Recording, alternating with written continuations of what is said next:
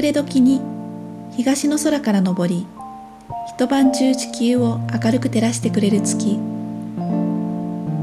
豊かさに満ちる時間。今宵は満月です。こんにちは。中里園子です。山口彫子です。日々を無理なく心地よく自然のリズムに寄り添い過ごすためのヒントをお届けするムーンテイルズ。毎年この時期になるとそろそろ日程決めないとだよねと誰からともなく言い始めます。そう味噌作りの季節がやってきました、はい。今日から募集が始まった今年の味噌作りワークショップですけれども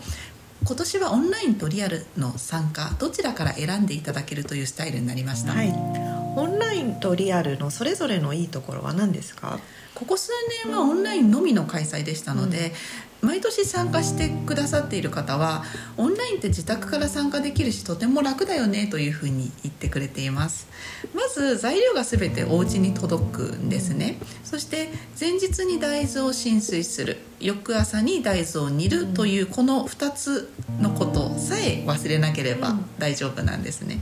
ワークショップ当日は画面越しにワイワイ仕込むというのも恒例になっていてあの一人で仕込んでいる方も多いと思うんですけれどもそれでも一緒に仕込んでる感があるのでそれはそれで楽しいと思います、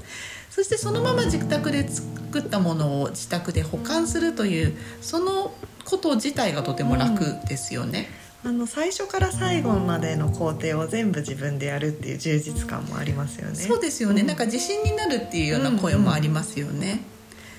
そして逆にあ、えー、とそしてオンラインの実施の何日かという予定があるんですけれども、その予定が合わなかったとしてもこのワークショップは動画とテキストを見ながら自分のタイミングで作ることもできるんですね。特に慣れてきたよっていう方はちょっとこう復習の意味を兼ねて動画を一度見ていただいて、そこから作り出すということもいいかなと思います。あとお家でやればお子さんと一緒に仕込んだりとかね、あの家族で作るっていうことも楽しみになるかなと思います。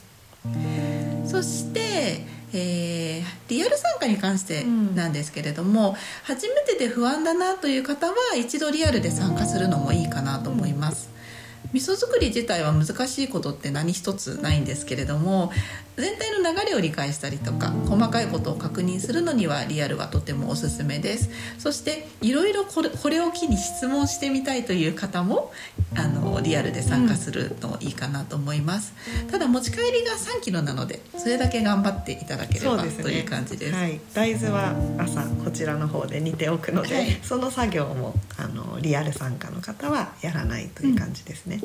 今日のムーンテイルズは味噌作りから始まる手仕事の1年というテーマで手前味噌の魅力についてお話ししたいと思いますが味噌を手作りするってどんないいことがありますか？なんといっても抜群に美味しく仕上がるというのが一番の理由ですね、手作りできたら安心だなとか経済的だよねっていうような他の理由もあると思うんですけれどもとにかく一度作ったら美味しすぎて市販のものにはもう戻れない。ということが参加された皆さんの実際の声ですね。確かに比べ物にならないぐらい手前味噌って美味しく仕上がりますよね。あのまずそのまま食べて美味しい味噌って市販のものはなかなかないと思います、よほど味噌味が好きな人とかは結構市販のもの食べ比べたりするかもしれないんですけれども私そもそも味噌味が結構あんまり好きじゃないって思っていたのは市販の味噌を食べていたからなのかなっていうふうに気づきました。で具体的に言うとしょっぱくない本当にそのまま食べても甘みとうまみのバランスが絶妙ですね。で結構味噌味のものってしょっぱい甘いっていう2つのことが私は苦手だったんですけれども材料を厳選して作っているということもあって塩分がすごくこうすっきり感のある塩味なんですよね。うん。それがすごく気に入っていてそのまま舐めてもお野菜につけて食べても美味しい。あとは柔らかい仕上がりなのですごく使いやすい。ん。味噌結構がっちりとこうパックにあのななんかこう固まってる感じだと思うんですけれどもふわっとしたあの仕上がりが本当に美味しいんですよね。ねえ味噌ってああいう風に仕上がるんだっていうのうんは作ってみて初めて分かりましたし、それがやっぱりこう発酵して生きてるっていう感じがすごくああるんですよね。樽に仕込んで開いてみるとちょっとずつこう味噌のあの位置が上がっ、うん上昇してきてる傘が増してる感じですよね、それがあるんですよね。そう。そして毎年作っているとそれが自然と我が家の味になっていくんですね。あのお友達のお話で自分家の味噌汁作っていてそれを切らした時に別の味噌で味噌汁を作ったら、あの旦那さんが「あ味噌の味が違う」っていうふうに言って、うんうんいつものやつが好きなんだよねっていうふうに言ってくれたみたいな話があるんですけれども本当にあのなんかこうち市販の調味料ってあれこれた試してねうん。その中から気に入ったものって選んでいくっていうことできると思うんですけれども味噌に関しては本当にあの何でしょう馴染んでいく我が家の味っていうものに毎年作っているものがなるしそれがちょっとこう今年はこういうふうに仕上がったよねとかね、去年と比べてこうなったねとかそういうあの楽しさっていうのもありますよね。なんか外でご飯食べて美味しいものたくさんあるけど味噌汁だけはうちが一番美味しいなって思うことがすごくありますよね、うんありますあります。それが家庭の味ですよね、そしてあの味噌ってさっきちょっとこう熟成したりとかその膨らんでいく様子を観察するみたいな話したんですけれども、あの好みの調整ができるっていうのもいい点なんですね例えば夏に早く食べ始めるとすごく甘くて優しくってそのふかっとした状態を楽しめるし、秋までしっかりと熟成させたりとか冬まで熟成させたりするとしっかり濃厚な味を楽しむっていうことができるんですよね。そう私は結構そのできた頃の味噌が好きなんだなっていうのが何年か作ってる間に分かって冷凍保存をするようになりました。そうですね。ん。熟成度合い自分で止めることができるので、この状態が好きだなって思えば、それを長く楽しむこともできるし半分は早く楽しんでで半分は熟成させるっていうようなこともできたりするんですよね。そして味噌って麹と大豆と塩という3つのシンプルな材料で作るのでその3つの要素が好みの仕上がりに果たしてなるものかというところが重要なんですね。その中でもグリーンライフホリスティックの味噌作りワークショップで作っている麹はその麹そのものはちょっと癖があるものなんだけれども、出来上がるとそれがうまみに変わるというとても欠かせない麹なんですね。この麹のファンっていう方が毎年リピートで味噌作りに参加してくれています。お味噌の使い方いろいろあると思いますがどんな風に普段のお料理に使っていますか？季節によって味噌の活用って変わっていきますよね。出来たてほやほやのふかふかしたお味噌もう本当に夏が始まった頃、うん。その頃はとにかくきゅうりなどの夏野菜につけるっていうようなそのものの味噌を食べるっていうような食べ方がメインですね、うん出来上がりの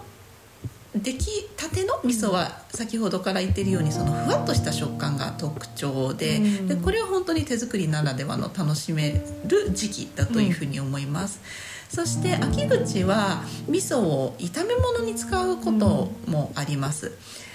秋ナスを炒めてみりんと一緒にしてみたりとかあと同じナスでもじっくりとステーキのように焼いて田楽風に味噌をのせたりっていうこともしますね、あとはあの季節の、えー野菜とかを使った丸々味噌みたいなものを作るのもすごくおすすめです、春先にいつもやるのは吹き味噌ですね、吹き味噌はあの油とねみ味噌と吹きを使ってちょっとこう甘めに仕上げるんですけれども、そういったちょっとこう季節の要素を味噌に閉じ込めるとすごいご飯のお供になって美味しいんですよね。そして今の時期冬は何といっても私は豚汁などの汁物です。自家製味噌が美味しいのでもうあとはかつおだしだけでだしパックをポンとうん。1個入れてみたいな感じの作り方をします。あのお味噌がね市販のものを使ってた頃はあ豚汁なんだけどもうちょっとうまみが欲しいなとか思ってうん。こう白だしみたいなもの入れたりとかちょっと顆粒だし入れたりとかしてたんですけれども本当に全然必要がないほどこの味噌自体が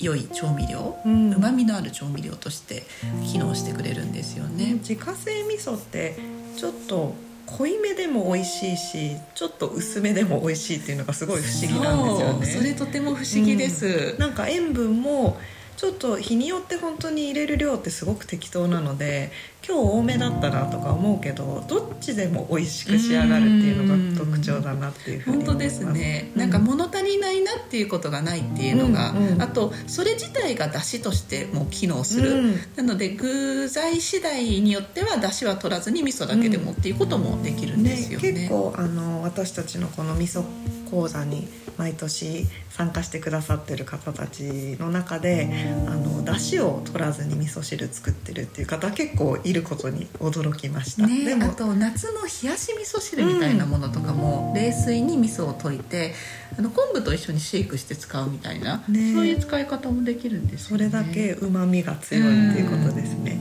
私は去年の夏頃から実は味噌汁の美味しさに あのついに目覚めたという感じなんですけれども母の味噌汁の味が本当に美味しくてそれと比べると自分で作っても今一つっていうふうに思ってあんまり味噌汁を頻繁に作っていなかったんですけどその母が実は今年インスタで味噌汁アカウントを始めたんですね「ILOVE 味噌汁」というアカウントなんですけれどもあの母の日々の味噌汁を紹介しているんですね。でそれをなんとなくこう見てるうちにあこの組み合わせ美味しそうだなやってみようかなみたいな感じであのタイムリーにこう今日の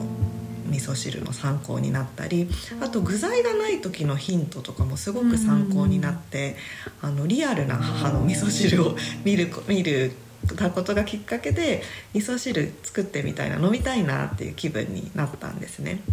あとはすごく気に入った出汁に出会えたことももう一つあって、以前は昆布と鰹節がたっぷり入ったすごくいい出汁パックを使っていたんですけれどもあのもう少し味が強い焼きあご入りの出汁パックを使い始めたら味がしっかり決まるようになってちょっとだけ母の味に近づいたかもしれないっていう感じで私はあのご飯をたくさんたあの白米をいっぱい食べるっていうよりも夜お酒を飲むことの方が多いのでちょっとそういうしっかり味の味噌汁、うんうん、お酒にも合うような味噌汁が作れるようになってきました。母はこの実はこの味噌作りワークショップの講師をしているんですね。うん、であの毎年母のやり方にあの沿ってみんなで味噌を作るというふうなことをしていてものすごく味噌汁のレパートリーをたくさん持っている人なので、このワークショップ参加される方は是非母にいろいろと味噌汁バラエティーのことだったりとか、味噌の活用のコツを聞いていただければと思います。そうですね今年の冬によく作っているお味噌汁の具材なんですけれどもこれも母からアイディアをもらって長芋をすりおろして入れる味噌汁ふわっとこう長芋を入れるっていうのもすごく美味しいのとあと具材がない時の乾物を使うっていうので、湯葉と海苔を入れるっていうすごくシンプルな味噌汁。これも例えばクレンザー系のあの夜の回復食にすごくいいなと思ってます。あとこれは私が気に入って自分でやってるんですけどあの油揚げを大きめに四角く切ってあのトースターとかでこんがり焼いて味噌汁に浮かべるっていうこの味噌汁もすごい気に入っている美味しそうですね、うん、なんかちょっとお餅じゃないけれど、うん、ね浮かんでてちょっと大胆な感じで、ね、母があの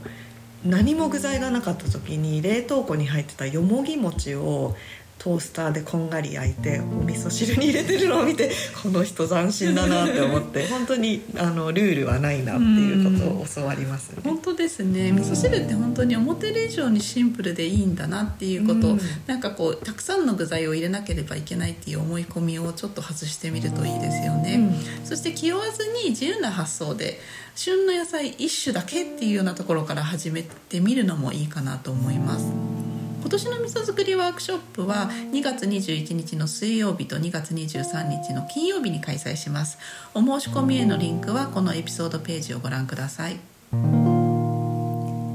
次回のムーンテールズは加減に立春のクレンズのお話です。